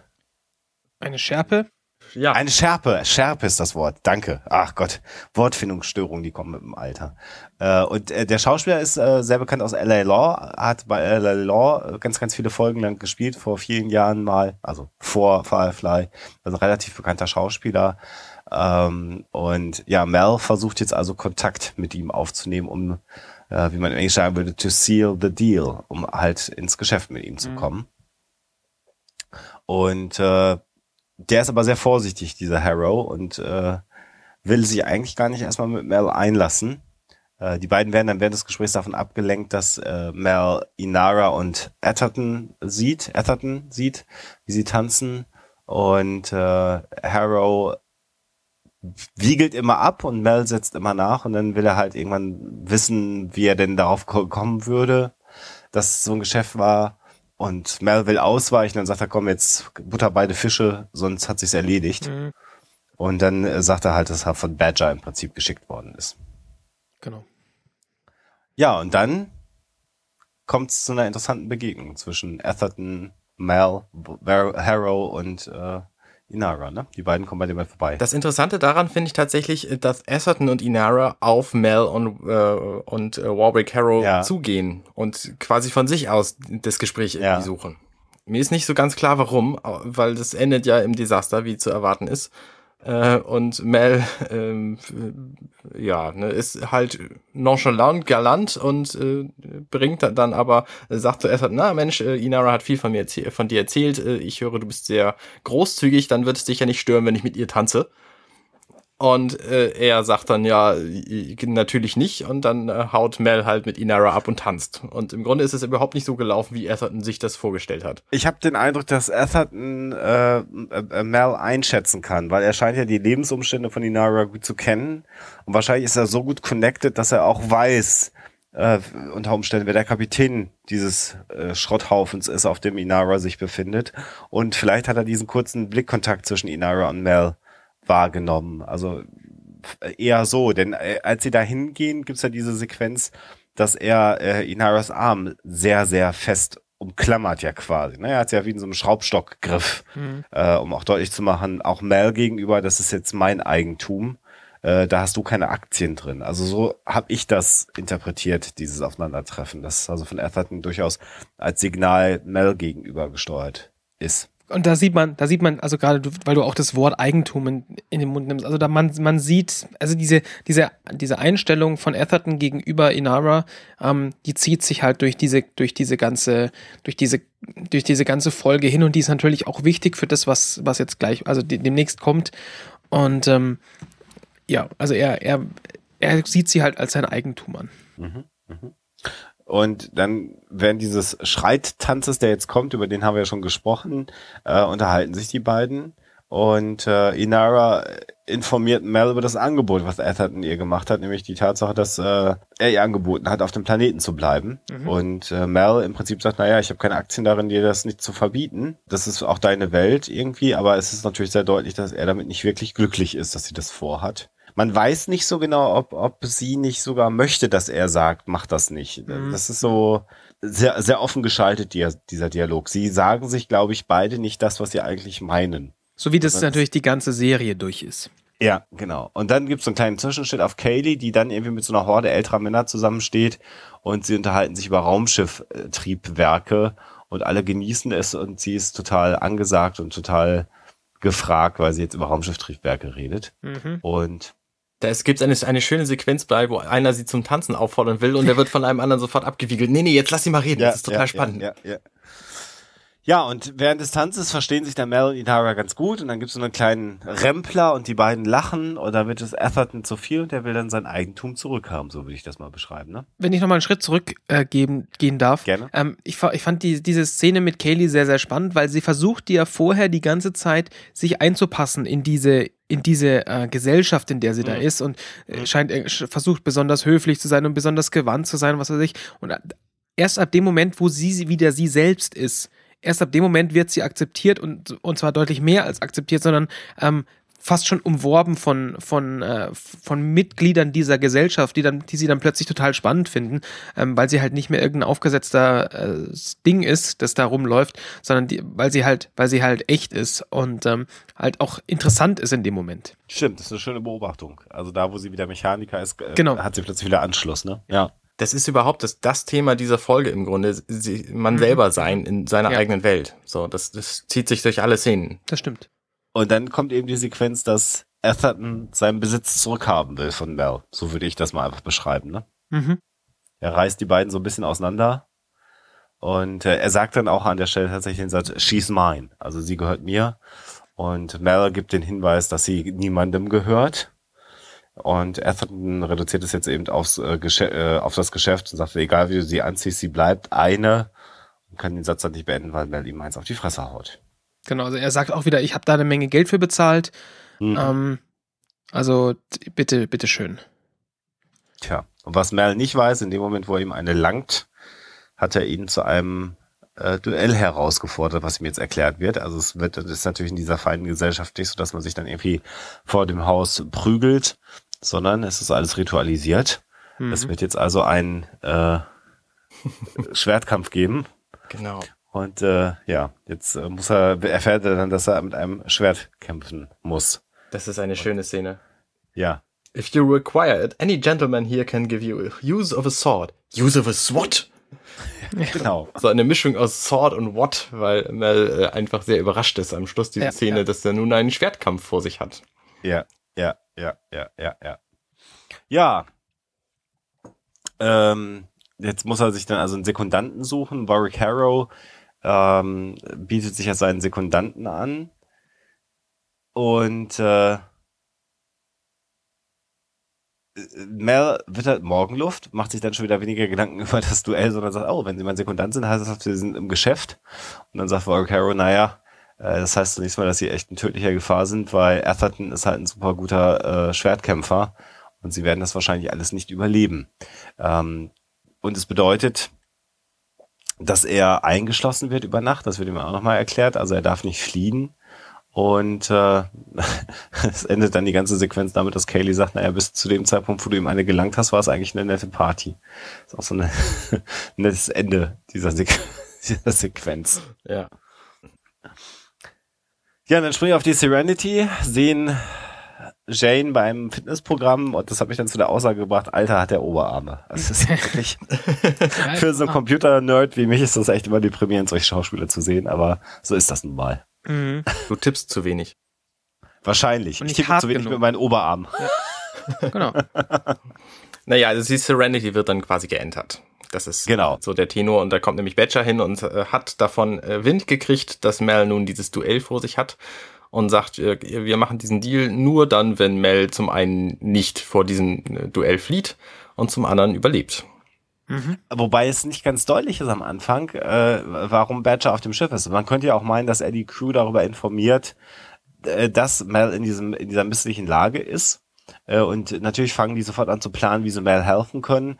Und das ist überhaupt nicht das, um was es Badger geht, sondern er will eigentlich verhindern, dass sie ihm helfen, dass sie ihn befreien, weil er möchte, dass das alles seinen Gang geht. Und deswegen ist er an Bord und deswegen hat er auch seine ganzen Kumpels mitgebracht. Äh, und also Jane hat sich natürlich schon verzogen und ist mit angezogener oder angelegter Waffe dann äh, nach oben geklettert im Frachtraum. Und dann sieht man aber halt, dass die Kumpanen von Badger äh, Kaylee als Geisel haben und dann muss natürlich auch wieder äh, Jane zurückstecken. Ja. Also äh, es, die, die, die, die Szene kippt so ein bisschen, weil er man im ersten Eindruck hat, Badger will sie informieren, damit sie ihn retten können, aber es ist gar nicht so. Das stimmt. Ja, da sind wir wieder zurück auf Persephone, ne? Dann sehen wir eine Szene, wie in einem Herrenhausgang Inara entlang schleicht des Nachts und ähm, sie hat einen Türknauf dabei, weil das offensichtlich die Methode ist, wie in diesem Haus die Türen geöffnet werden. Nämlich ohne Knauf geht die nicht auf, das ist ja logisch. Und dann setzt sie den Türknauf auf diese Tür und es fängt an zu leuchten und sie kann diese Tür aufmachen. Und hinter dieser Tür ist ein luxuriöser Raum, in dem Mel für die Nacht untergebracht ist, damit er eben nicht abhaut. Mhm. Und in dem er auch Sch Schwertkämpfe testet oder äh, trainiert. Ja, genau. Erfolglos. Genau. Ja, weil, in dem Moment, wo Inara reinkommt, da haut er eben das Schwert in den Bettpfosten, weil der, genau. der ihn angegriffen hat, wahrscheinlich. Vermutlich. Und es, also er ist, er ist deutlich, er ist deutlich äh, unbeholfen. Und ähm, naja, jetzt steht er halt da und hackt, hackt, diesen, hackt diesen Bettpfosten irgendwie ein und äh, man sieht schon, dass das äh, wird definitiv sehr, sehr ähm, sehr spannend am nächsten Tag werden, wenn er weiterhin so kämpft, wie er da kämpft, weil er kann es schon mal nicht mal richtig mit diesem Bettpfosten aufnehmen. Mhm. Und Inara sagt ihm jetzt, dass er eigentlich fliehen könnte. Das finde ich ganz spannend. Mhm. Also sie hat eigentlich die Flucht organisiert und Mel will nicht fliehen, weil er sagt, er, ich mach das nicht, ich fliehe nicht und ich trete, gehe kein Kämpfen aus dem Weg. Und äh, dann sagt ihn halt, doch, das machst du die ganze Zeit. Natürlich kneifst du ganz oft den Schwanz ein und haust ab. Und äh, Mel sagt dann, ja, okay, aber diesmal nicht. das finde ich auch eine sehr, sehr lustige Sequenz, wenn jemand, der eigentlich keine Ehre hat, dann auf seine Ehre pocht und ihm dann vor Augen geführt wird, dass er eigentlich keine Ehre hat. Ähm, das zeigt ja auch so diesen, diesen, diese Disharmonie zwischen dem, wie Mel sein möchte und wie er in Wirklichkeit ist. Also das finde ich auch sehr lustig. Aber da ist auch wieder ja. Er hat auf jeden Fall seine Prinzipien, was ich total ja. spannend finde, weil das sich in dieser Szene eben auch in Worten ausdrückt. Er sagt, äh, ich habe tatsächlich gedacht, ich verteidige deine Ehre, weil er hat dich beleidigt und ich habe ihn gehauen. So. Und deswegen bin ich auch jetzt noch hier und fliehe nicht vor diesem Kampf. Da ist auch wieder dieses, was sie sicher, was sich Inara und Mel die ganze Zeit nicht sagen. Im Endeffekt, ich meine, er, er sagt da, damit ja schon sehr, sehr viel in, in diesem Augenblick. Mhm. Also es ist ja, es ist ja schon ein, ein, äh, ich, ich würde schon sagen, so weit gehen sagen, ein Liebesgeständnis, dass er sagt, ich hab, ich verteidige deine Ehre und der, der, ich weiß, der andere ist im Zweifel besser als ich, ähm, aber ich laufe deswegen trotzdem nicht davon, weil ich habe das, ich habe das ja für mehr, also es sagt er so nicht, aber er hat das ja für sie getan. Und äh, hier wird, hier wird wieder etwas nicht gesagt, was äh, man mal schon dringend sich hätte sagen sollen. Und es endet dann im Endeffekt trotzdem wieder nur in, in äh, ich sage jetzt mal Beleidigungen, die nachher, mhm. die nachher dann kommen. Aber so weit sind wir auch noch gar nicht. Also er sagt dann zu Inera, dass er im Grunde jetzt Schwertkampfunterricht braucht und sagt so, du hast doch alles Mögliche gelernt, hier bring mir das doch mal bei. Genau. Er möchte natürlich schon eigentlich nicht dabei nicht sterben, genau. sondern er plant eigentlich schon, dass wenn dann der andere stirbt. Und er wirft ihr dann, also er hat da zwei Schwerter liegen und er nimmt dann eines davon und wirft ihr das zu und sie fängt das, als sei das ihr, ihr täglich Brot. So. Mhm. Genau, genau. Genau. Und dann kommt wieder ein, ein, ein Szenenschnitt und wir sind wieder auf der Serenity. Man sieht äh, da äh, Zoe und Jane äh, beim Kartenspielen ähm, in diesem Lagerraum, weil die da, weil Badgers Leute da halt alle unter Kontrolle haben und dann versuchen die quasi ihre Flucht zu planen, um die, äh, weil sie davon ausgehen, dass Mel dieses Duell nicht gewinnen wird, müssen sie halt diese, äh, diese Situation irgendwie von sich aus beenden und überlegen dann, wie sie das am besten machen könnten, indem sie irgendwie Leute ablenken oder äh, einfach alle auf einmal, weil sie eben schwächer sind und so. Ja, das ist so der Tenor dieser Szene. Was, was, sehr, was auch wieder sehr lustig wird in dem Moment, weil sie sagen, sie müssen die jetzt irgendwie überraschen. Und äh, Jane macht natürlich völlig uneigennützig die Idee, hey, wie, wie wär's, äh, Zoe wird, äh, Zoe zieht sich aus. Und mhm. äh, Wash ist schon, ist total, total, äh, ähm, sitzt am Boden, so ein bisschen zerstört, Kopf in den Schultern, der Kopf in den, an den, auf den Knien und so, nein, machen wir nicht. Und dann Janes nächste Idee, ich könnte ja nackt, äh, mich nackt ausziehen. Und daraufhin alle so, nein, um Gottes Willen. Ja. Auf keinen, auf keinen Fall. Und dann sieht man im Hintergrund während dieser Sequenz, dass äh, River aus, dem, aus den Tiefen des Schiffes kommt, sich dem Frachtraum nähert. Und Simon sieht sie dann alt auf sie zu, weil er natürlich befürchtet, dass River durch ihr Verhalten ähm, im Zweifelsfall Badger und seine Kumpanen ja, beunruhigen könnte oder diese, diese Stille, die jetzt da gerade letztendlich herrscht, äh, stören könnte. Und ähm, da kommt eine sehr, sehr überraschende Sequenz, die sehr abgefahren ist eigentlich. Wer will? Genau. In dem, also es kommt, es kommt, äh, vielleicht wollt ihr kurz drüber reden, weil ich muss mich dann schon mal gleich in Rage bringen, weil da, da muss ich dann anhäng anhängen. Also So, der, was passiert ist, was passiert ist, dass Badger sie halt sieht und äh, sagt, aha, was, was, was bist du denn für eine? Wie kommst du denn hierher? Und sie holt ihn total äh, raus aus seiner Machtposition, indem sie seinen Akzent imitiert und Ja. ihm ganz viele Dinge erzählt über ihn. Also sie, sie guckt sie ihn halt an und und liest ihn wie ein Buch und weiß genau, was passiert ist. Zum Beispiel sagt sie, ja, du hast, äh, du warst ein bisschen im Gefängnis und hast, ähm, du behauptest aber, dass du länger im Gefängnis warst, als du tatsächlich warst und, und äh, hast hier und da mal ein paar einfache äh, Jobs gemacht und so. Und äh, ja, im Grunde bist du, bist du ziemlich armselig und hast nur Macht über ein paar wenige Leute. Und hast äh, irgendwie, sie sagte, dass die Strafen, von denen er redet, bei weitem nicht so groß waren, wie sie, wie er so ges- gesagt hat und so. Also sie besorgt es ihm da auch richtig, um das mal das für die Sendung bei- beizubehalten. äh, und äh, das Spannende dabei ist nicht nur, dass sie in seinem Dialekt redet, sondern es ist, glaube ich, das allererste Mal, dass äh, River mehr als zehn Sätze kohärent mit Sinn hintereinander wegspricht. Also in der Regel kriegt er nicht mal einen Satz vernünftig raus. Und da redet sie am Stück sinnhaft mit Badger, beeindruckt ihn ähm, und spricht auch noch mit seinem Akzent. Also etwas, was man so überhaupt noch gar nicht von ihr erlebt hat. Das ist sehr überraschend. Und es funktioniert ja, denn Badger sagt, hm, ich mag die Kleinen. Ja, das, So. also das Faszinierende daran ist nicht nur, dass sie diese zehn Sätze kohärent hintereinander wegbringt, sondern auch, dass das alles stimmt, was sie sagt. Ne? Sie guckt ihn an und weiß genau, dass er von diesem Planeten äh, Dighton kommt, der eben im, äh, Mond Dighton bei, bei dem Planeten Greenleaf im Red Sun System. Wir wissen jetzt alle, wo das liegt. Ähm, Ja. Und sie, es stimmt einfach, ne? Sie, sie sieht ihn an und weiß genau, wo er herkommt. Und deswegen sagt er halt hinterher, ah, es ist schön, jemanden aus der gleichen Heimat zu sehen. Und sie so, "N- nö, eigentlich nicht. Nö. Ich komme Sag, sag, sag, Bescheid, wenn, sag Bescheid, wenn jemand interessanter auftaucht. Genau. Er, er, er sagt, er freut sich halt, also es sieht so aus, als würde er sich freuen, jemanden zu sehen, den er kennt. Und, äh, und sie sagt dann, nee, ich finde das ja völlig unspannend. Was aber während der Szene äh, spannend ist, dass natürlich alle, also sowohl die Crew der Serenity als auch die, die Leute von Badger, äh, ge- gebannt darauf achten, was da passiert. Ähm, weil sie, weil, auch sonst noch niemand Badger so in der Art die Stirn geboten hat. Und als sie dann fertig ist und geht, sagt dann Jane, das ist genau die Ablenkung, die wir gebraucht haben. Ja. Also die äh, gebraucht hätten. gebraucht hätten, genau. Dann ist es natürlich aber auch schon Aber- abgefahren.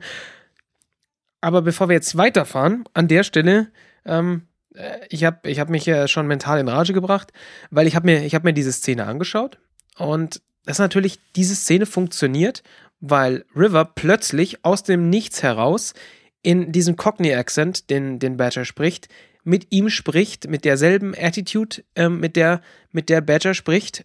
Also Ja. plötzlich diese, diese, ähm, diese Konversation führt. Und das, das funktioniert natürlich auch nur, weil sie halt normaler, weil normalerweise alle anderen eher amerikanisches Englisch sprechen und Badger halt nicht. So, dann habe ich mir gedacht, ha, interessant, wie ist das dann wohl in der deutschen Synchro gelöst? Und äh, habe halt dann mein äh, Mumble umgeschalten auf deutsche Synchro. Ja, mein Mumble sage ich schon, völliger Unsinn. Mein Net Netflix umgeschalten auf deutsche Synchro und mir dieses, dieses Stelle nochmal angeschaut. Es kommt also River rein. Ähm, Ich habe kurz vorher hingesprochen, also River kommt rein und Simon versucht sie zurückzuschicken und dann kommt Badger und Badger spricht halt ganz normales Hochdeutsch wie jeder andere auch. Das, man hätte also von Anfang an jetzt hier schon ähm, dafür sorgen müssen, dass Badger einen anderen Dialekt spricht. Da habe ich mir gedacht, na gut, ähm, Ja. Gut, vielleicht äh, lösen sie das ja noch. Dann spricht River mit Badger in, in, äh, in, auch in Hochdeutsch. Sie spricht lauter, als sie normalerweise spricht. Das ist das, der einzige Unterschied. Und lauter und artikulierter. Ähm, aber das ist natürlich nur die Hälfte der Sache. Also sie, sie, sie spricht laut und artikuliert mit ihm ähm, mit einer 1 zu 1 Übersetzung dieses, dieses Textes, den sie im, im englischen Original spricht. Und Badger sagt am Schluss tatsächlich, oh, es ist aber nett, jemanden aus der, aus der Heimat zu sehen. Was natürlich in dem Moment überhaupt keinen Sinn macht. Weil wenn ich das auf Deutsch angucke, dann merke ich nicht, dass, dass sie denselben Akzent spricht wie er, weil Badger denselben Akzent spricht wie alle anderen. Nämlich einfach ganz normales Hochdeutsch. Natürlich wäre das ein bisschen seltsam gewesen, wenn Badger jetzt immer Sächsisch gesprochen hätte oder Bayerisch oder weiß ich nicht was. Ähm, aber aber so es funktioniert so nicht. Und eine vernünftige Übersetzung würde dem, dem, äh, dem Rechnung, Rechnung, tragen. Also wenn du es nicht hinbekommst, die Übersetzung so zu machen, dass Badger einen anderen Akzent spricht, dann muss hier an der Stelle was anderes passieren. Dann muss, darf er nicht sagen, oh, ist aber schön, jemanden aus der Heimat zu treffen. Ähm, das Einzige, weswegen man es vielleicht durchgehen lassen kann, ist ja, weil, weil sie ja, weil sie am Anfang sagt, ähm, jeder aus der Dayton-Kolonie weiß, dass es, ähm, dass man nicht mit Fremden spricht. Was aber natürlich nicht impliziert, dass sie ähm, aus der Dayton-Kolonie kommt, sondern dass sie halt diese Information hat. Und dadurch, ja. dass sie ja alle Infos über ihn weiß, ähm, ist klar, dass sie einfach nur wusste, dass er aus, aus Dayton kommt. Von daher, ja. ähm, das hat mich, hat mich sehr, sehr geärgert, weil das einfach meiner Meinung nach schlampig und ein bisschen faul übersetzt ist. Das muss einem in dem Moment auffallen, dass das so nicht funktioniert. Und deswegen auch nochmal ähm, der, der Hinweis, den wir am Anfang schon gegeben haben, also die, die englische Synchro, die funktioniert halt, äh, die englische Synchro, sag ich schon, das englische Original funktioniert halt einfach deutlich besser als das, das äh, deutsche Original. Vor allem, weil das halt auch so eine, finde ich, recht interessante und spannende und wichtige Szene in dieser ganzen Folge ist. Und die ist dann einfach, ähm, ja, die ist damit einfach im Deutschen total kaputt. Mhm. Ja, fand ich schade. Punkt. Aus. Tja, Synchronisation in Deutschland ein schwieriges Thema. Ja, wobei man es halt auch richtig machen kann. Es gibt halt genug Beispiele, wo das gut funktioniert, aber naja. Ich glaube ja immer, dass das auch ein Großteil Budgetprobleme sind. Also eine gute Übersetzung macht halt Arbeit und äh, deutsche Synchronübersetzung ist, glaube ich, echt immer Fließbandarbeit. Und wenn du da wenig Zeit und wenig Geld für hast und gar nicht mm, ja, großartig äh, den Inhalt der Serie verstehst, sondern einfach nur so ein Drehbuch vor der Nase hast, ich glaube, es gibt einfach wahrscheinlich nur ein oder zwei Firmen überhaupt in Deutschland, die Synchros machen. Und ähm, ich meine, die kriegen halt das Drehbuch, so wie wir das jetzt hier vielleicht in, in, in Firefly-Buch haben, und dann übersetzen die das einfach als Fließbandarbeit. Und wenn, nur, wenn du nur dieses Drehbuch hast und im Zweifelsfall noch nicht mal die Serie dazu siehst, ja, gut. Aber meinst, also ich, ich dachte, also ich, ich weiß halt, wie so aktuelle Synchros von, von Serien und so funktionieren die, die haben da, die haben da schon die, die, dieses Original dazu. Also normalerweise wissen sie es. Ich weiß natürlich nicht, wie das da an der Stelle lief. Ähm, ja, vielleicht, vielleicht war das da nicht so. Dass man einfach, vor allen Dingen auch so, ja, es sind eh nur 14 Folgen, hier machen wir schnell fertig. Ja, äh, haben wir mitgekauft, ja. irgendwie, äh, muss jetzt schnell fertig werden. So, mhm. vielleicht ist das. Egal. Kann sein, ja. Ja, also im Englischen auf alle Fälle deutlich eindrucksvoller, die Szene. Äh, das kann man auf jeden Fall festhalten. Im Englischen kriegt man halt auch jedes Mal mit, was die Macher der Serie sich dabei gedacht haben. Und das mhm. finde ich ganz angenehm. Ja, ja. Dann sind wir zurück in diesem komischen Gasthaus. Also Gasthaus ist auch falsch. Herrenhaus ist das Wort, glaube ich, was wir suchen. Ne? Ja. Und Inara und Mel sind jetzt also Fechten am Üben. Und äh, was sehr amüsant ist, ist, dass Inara äh, Mel irgendwie total überlegen ist. Genau, weil Mel halt zuhackt, wie, wie, wie, wie Nara selber sagt, wie so ein, so ein Holzarbeiter, also als würde er Holz klein hacken, also er macht immer denselben Move, keinerlei Variabilität und er sagt dann, naja, aber da, so habe ich doch am meisten Kraft und die Nara will mir halt dann klar machen, du brauchst nicht viel Kraft, äh, es braucht irgendwie nur ein Pfund oder so oder eine Unze oder, äh, weiß ich nicht, ein Affenschädel, irgendeine beliebige ähm, amerikanische Einheit hier einsetzen, ähm, an Gewicht, um durch äh, Haut durchzuschneiden. Ähm, ja. Und ähm, naja, dann Das war halt eine lustige Szene. Marina Beckerin, die das kommentiert hat in einem Audiokommentar, die hat halt gesagt, sie hat sich überlegt, wie könnte sie denn Mel im Grunde Kämpfen beibringen? Was könnte sie ihm denn sagen, was ihm irgendwie helfen würde? Und dann hat sie halt ja. ein bisschen recherchiert und meinte, ja, das wäre doch witzig, wenn sie genau dieses Wissen hätte, dass das eben nur ein halbes Pfund an Kraft braucht, um Haut ja. durchzuschneiden. Und das ist quasi so jetzt ihr Wissen. Weil das ja, ist natürlich beim Fechten auch ein komplett anderer Sport, als wenn du irgendwie eine Axt in der Hand hast. Ja. Und da, da kommt halt wieder, da kommt dann direkt raus, äh, aha, und du weißt sowas, sagt dann Mel, ist das, ist das was, was, was einem in der Hurenakademie beigebracht wird.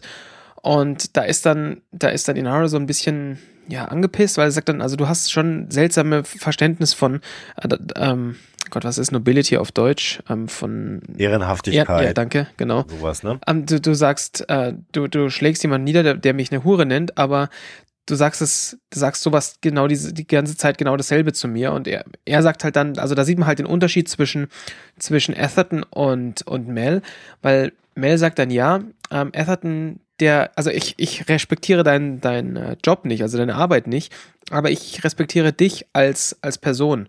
Und ähm, das ist halt der Unterschied. Und er, er sieht dich, dich selbst, also dich persönlich, sieht er überhaupt nicht. Also das ist das, was man vorher halt auch immer schon die ganze Zeit sieht. Also für ihn ist sie halt einfach nur die Companion, die das, das, das schöne Statussymbol, das man sich erkaufen kann für mhm. den Rest des Lebens. Mhm. Ja. Ja, und dann äh, direkt daran im Anschluss sagt er ihr aber nochmal, dass er nicht möchte, dass sie auf Persephone bleibt sondern sie soll eigentlich auf Serenity bleiben, auch wenn er das gar nicht sagen dürfte, aber er, er sagt es ihr jetzt einfach. Genau. Und das ist dann so ein sehr emotionaler Dialog zwischen den beiden, der dann damit endet, dass äh, äh, Inara dann sagt, ich muss zurück. Äh, Atherton äh, wacht morgens immer früh auf. Und dann verlässt sie äh, das Quartier von Mel und man sieht, dass sie eigentlich doch sehr leicht bekleidet ist an der Stelle. Mhm. Das stimmt. Also am besten nochmal genau hingucken.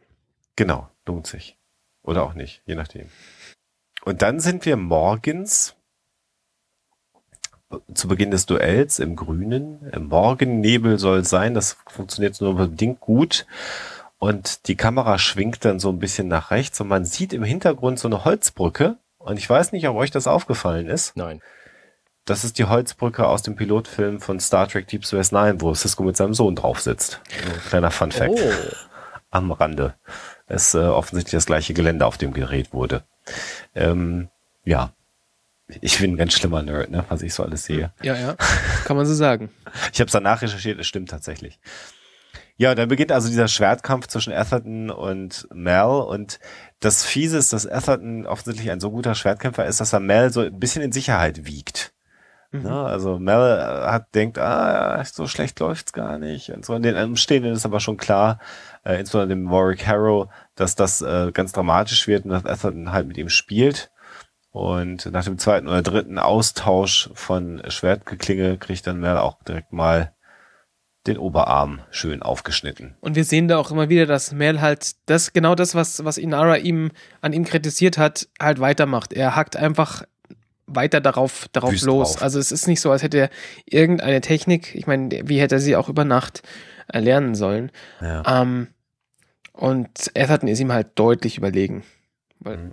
dann kommt so ein fieser Trick, den er anwendet. Atherton hält das Schwert halt hinter sich und Mel stürmt auf ihn zu. Ich frage mich, was Mel gedacht hat, was mit diesem Schwert ist. Wenn es nicht, wenn ich es nicht sehe, ist es nicht mehr da. Oder auf jeden Fall ist es komplett bescheuert und dann rennt er ihm quasi in das Schwert. So. Und dann kriegt ja. er das halt in die Seite, irgendwie Nierengegend ungefähr. Ja, dann fängt natürlich total stark an zu bluten, ist geschwächt und Atherton ja, äh, wähnt sich quasi schon dem Sieg entgegen und ja, letztendlich ist es dann auch so. Äh, er bricht das Schwert von, von Mel ab. Was ich ja erstaunlich finde, dass man auf so ein Schwert draufsteigen kann und das abbricht. Da waren die auch erstaunt beim Drehen übrigens. Ja. Das sollte nicht passieren. Aber es, ich habe ja halt gedacht, dass das bestimmt, äh, weil das irgendwelche Dinge sind und so, die sind wahrscheinlich eher aus Kautschuk und nicht aus äh, Damast. Naja, sie haben eins, sie haben, sie haben so doll draufgehauen, also das, das war schon im Drehbuch drin, aber sie haben ein, äh, äh, ein Schwert kaputt gekloppt, weil sie so doll draufgehauen haben. Also es gab so zwei, es sind im Prinzip zwei Schwerter kaputt gegangen. Das eine sieht man, das war laut Drehbuch, weil er braucht ja auch diesen Griff, um Atherton dann mit dem Griff letztendlich dann das, also anders. Sie kämpfen, Atherton äh, führt das Schwert von Mel zum Boden, tritt drauf, das Schwert bricht ab und Mel hat nur noch den, den Griff in der Hand. Mhm. Und äh, Inara sagt dann, lass ihn leben, ich bleib bei dir. Das lenkt Atherton ab und dann tut Mel das, was er eigentlich am besten kann, nämlich auf die Fresse hauen, aber hat halt noch diesen Schwertgriff in der Hand. Und damit äh, kann er ihn halt relativ heftig ins Gesicht hauen und äh, Atherton fällt dann halt um. Ja, das ist noch viel, viel brillantere Szene. Er wirft mit seinem Fuß die, diese Klinge Ja. ohne Griff hoch, schnappt die sich und wirft die dem Atherton in die Schulter. Das ist so Ja. ein abgefahren äh, cooler Move. Ja. Und somit hat er ihn dann letztendlich besiegt und er liegt am Boden. Mel schnappt sich das Schwert von Atherton und eigentlich sagt jetzt Warwick Harrow, äh, sagt, eigentlich musst, musst du es jetzt beenden. Ne? Äh, er ist jetzt ehrlos, er liegt am Boden, du musst ihn, ihn äh, töten. Und Ja, und dann fängt Ja. Mel seine großartige Rede an. Ähm, nein, ein großartiger Mann übt sich in äh, Vergebung und äh, so und genau. und dann Was er piekst dann er ihn nochmal in den Bauch und sagt, ja, ich bin wohl ein guter Mann. das ist schön. Ja, aber er, er, er sticht ihm zweimal in den Bauch mit diesem scharfen Schwert. Und, und, und ähm, degradiert sich selbst dann jedes Mal. Also er ist ein großartiger Mann, er, er lässt den anderen leben, sticht ihn, naja, vielleicht auch ein guter Mann und dann schlägt den, ja, vielleicht bin ich ganz in Ordnung. ja. Ja, und dann kommt halt der Teil, den ich äh, besonders interessant finde, Ja. weil er nämlich eine Aussage über Inaras Job trifft. Da sagt nämlich Atherton zu ihm, zu ihr ruft ihr so hinterher, hey du, ich werde dafür sorgen, dass du nie wieder einen Klienten kriegst und dass du, dass du jämmerlich draufgehen wirst, weil du einfach keine Arbeit mehr findest. Und dann sagt sie zu ihm ganz, ganz entspannt, nee, so läuft es nicht, pass auf, sondern ich, du kriegst eine schwarze Markierung in deiner Liste und du wirst nie wieder einen Companion finden. Fertig. Ja. Was Harrow auch noch, noch mal so sagt, du musst jetzt also deine Winde, gewinnende Persönlichkeit benutzen, um, um Frauen abzuschleppen. Viel Glück damit. Ja. Ja. Ja, und damit hat Mel gewonnen und damit geht dann äh, der Warwick zu ihm und sagt, ja, jetzt haben wir ja einen Deal. Genau, wenn du mein, meine, meine Ware so sehr verteidigst, wie du die äh, Ehre äh, dieser Companion verteidigst, dann bist du der richtige Mann für meinen Job und für meine, für meine Waren. Ähm, äh, und dann ist es halt sehr, sehr lustig, dass zurück in den Frachtraum der Serenity geschnitten wird, wo die Jungs und Mädels immer noch planen, wie sie sich denn gegen Badger wehren können, um Mel zu helfen. Und dann kommt Mel halt schon zurück. Und das ist halt auch eine sehr lustige Sequenz, weil sie immer noch am Plan sind und nichts getan haben. Ja, Aber kurz, er- wieder, wieder mal kurz davor sind, ja. ähm, jetzt, jetzt äh, in, in Aktion zu treten.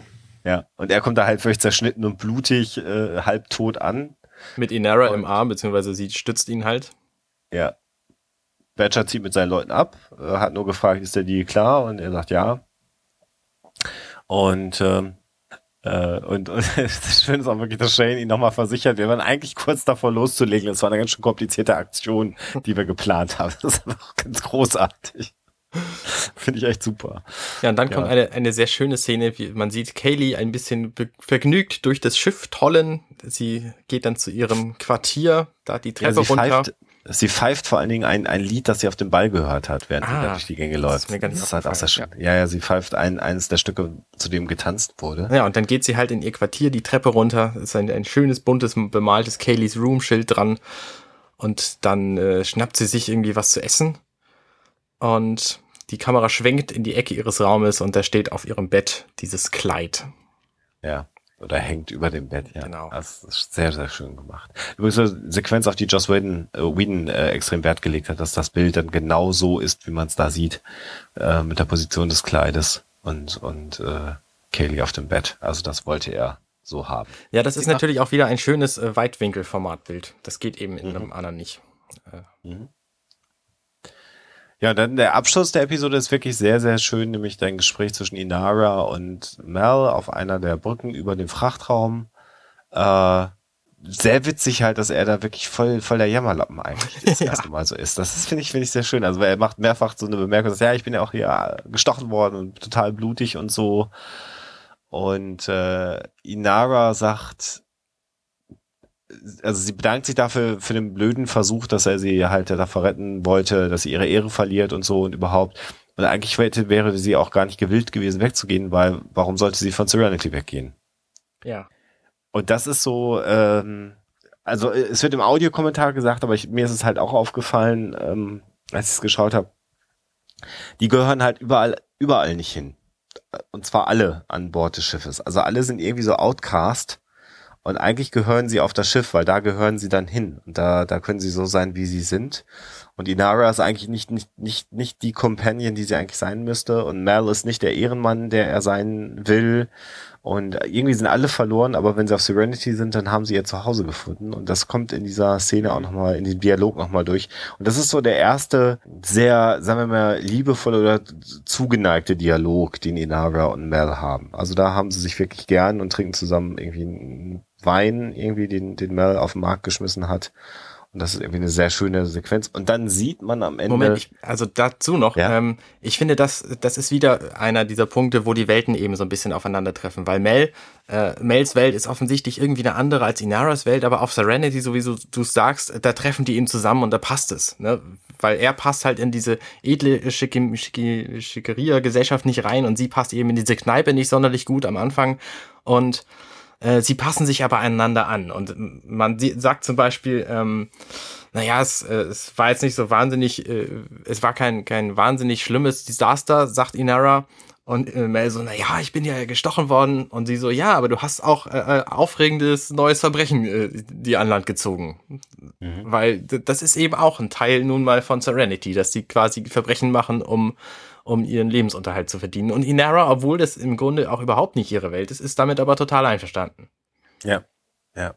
Ja, eigentlich eine schöne Episode. Die habe ich beim ersten Mal gucken nicht so gut gefunden, muss ich sagen. Aber als ich jetzt dann und mit, mit, mit so viel Aufmerksamkeit, wie wir es jetzt halt schauen, für den Podcast uns angeguckt haben, ähm, fand ich die dann doch sehr, sehr, sehr, sehr schön und sehr, sehr gelungen, muss ich. Hattest du jetzt gesagt, wie der, wie der Endshot endet? Ach so, haben wir gar nicht gesagt, die Auflösung, ne? was, was, genau. was die Ware ist von dem Ball Carrier. Sag du mal, Schlingel. Genau, es ist, also, man, man sieht die beiden ja die ganze Zeit da in, im Cargo Bay sitzen, aber man sieht halt nur diese, diese Treppen, diese, ich nenne es mal Brücke in, diesem, in dieser Cargo Bay drin, wo die zwei drauf sitzen. Und dann am Schluss haben wir einen, einen Weitwinkelschuss und da sehen wir dann, dass die ganze Cargo Bay voll ist mit Kühen, die auch dann erst anfangen zu Moon, was natürlich nicht ganz realistisch ist, weil vorher ist es Totenstille da oben, wo die beiden sitzen und quatschen. Ähm, und danach hört man dann plötzlich das, das, das Muhende, die mu muhenden Kühe. Aber sehr lustig auf jeden Fall. Äh, haben sie dann den ganzen, den ganzen Frachtraum voll mit Kühen, die da rumlaufen, ähm, die dann auch in der nächsten Folge eine Rolle spielen werden. Das finde ich auch witzig, dass sie hier quasi schon mal den, den Plot für die nächste Folge begonnen ja, haben. Genau. Ja. Also das, das äh, hat mir gut gefallen. Was ich auch interessant fand, weil ich da vorher nie drüber nachgedacht habe, genauso wie wenn man Kuh, Kühe in Wasser, ähm, in Wasser stellt, dann äh, laufen die voll und sterben. Wisst ihr, ne? Nee. Die können ihren Hintern nicht zumachen und deswegen würden die ertrinken hintenrum. Sehr absurd. Ist das wirklich so? Und äh, genauso diese Kühe laufen nicht auf Gittern. Und die Serenity, der Fußboden, ist eben so ein Gitterblech. Und da würden Kühe nicht drauflaufen. Und deswegen mussten diese Kühe da quasi digital eingebaut werden. Weil die einfach echte Kühe nicht dazu hätten bewegen können, da raufzugehen. In diesen Lagerraum. Wobei das wusste ich, weil in ähm, Großbritannien auf den großen Landsitzen der Zugang zu den Landsitzen mhm. immer äh, mit einem kleinen Gitter unterbrochen ist. Und die haben da ihre Kühe immer frei drauf rumlaufen, Schafe übrigens auch. Und es reicht im Prinzip so ein 40 Zentimeter langes Gitter, was du einfach auf einem Weg so einlässt und dann haut, äh, haut das nicht ab, das äh, Vieh, weil darüber laufen die halt nicht. Das machen die in den Alpen auch so, ja. Genau, ja, das machen die überall so, auch in sämtlichen Tierparks und so. Aber da würde eben auch schon ähm, so ein ich weiß gar nicht, wie man das nennt, dieses, dieses Metallgitter mit diesen. Du meinst Riffelblech? Ja, meinetwegen nennen wir es Riffelblech. das würde eben auch schon reichen und das ist, glaube ich, auch der Fußboden von diesem, von diesem Cargo Bay. Ich, ich muss übrigens, ich muss übrigens äh, einhaken, weil das ist mein, mein eigentliches Aufgabengebiet. Das stimmt nicht. Kühe haben einen Schließmuskel. Das war ein satirischer Artikel, den, der mal veröffentlicht worden ist und das, das stimmt nicht. Ach Mensch. Ja. Dass du immer den Spaß einem verderben musst. Ja, es ist leider so. Es ist, es ist eine schöne, schöne moderne Sage, aber Kühe haben einen Schließmuskel. Ich habe gerade überlegt, ich habe auch schon mal eine Kuh von hinten gesehen. Ähm, und man sieht das dann auch, wenn die den Schwanz mal heben und einen Kuhfladen ablassen. Äh, da kann man Schließmuskel arbeiten sehen. Deswegen war ich gerade ein bisschen irritiert. Haben wir wieder was gelernt. Sehr gut. Wer mehr solche Informationen haben will, der geht am besten wohin? Äh, Huxilla.com. Äh, da kann man, da kann man ganz viele solche Geschichten hören. Sorry, aber da konnte ich jetzt gerade nicht, äh, Sehr gut. nicht widerstehen. Nee, ist ja richtig so. Ja, aber eine schöne Folge, Shindig und äh, eine, eine ausgelassene Party. Äh, eigentlich eine sehr runde Folge, finde ich. Mhm. Eine sehr schöne, sehr runde Folge, sehr viel Interaktion zwischen den einzelnen Charakteren, insbesondere Inara und Mel ist sicherlich eine sehr schöne Interaktion. Mhm. Ähm, ja, also mir hat das gut, sehr gut gefallen. Ja. Ja, mir auch. Der Name der, der Folge übrigens, wir haben es nicht erwähnt, aber als Mel quasi diesen Duellplatz verlässt, da sagt er Mighty Fine Shindig auf Ja. Englisch. Und da kommt dann quasi der Name her. Ja, der deutsche Name ist offensichtlich. Genau, das ist ja das ganze Duell. Genau. Ja, damit sind wir dann am Ende Genau. der heutigen Episode, oder? Oder haben wir noch was vergessen? Ich denke nicht. Ich glaube auch nicht. Abschließende Worte? War gut. Bis demnächst. ich freue mich aufs nächste Mal. Genau, Genau. bis demnächst beim Firefly Cast. Genau. Und kommentiert und vor allen Dingen, was ihr mal machen könnt, äh, schreibt mal iTunes-Rezensionen. Da haben wir noch gar nichts. Mhm. Oh ja, Das da würden wir uns drüber freuen. Genau. Und Mails und Kommentare überhaupt. Macht's gut. Bis zum nächsten Mal. Bis Bis dann. dann. Tschüss. Ciao.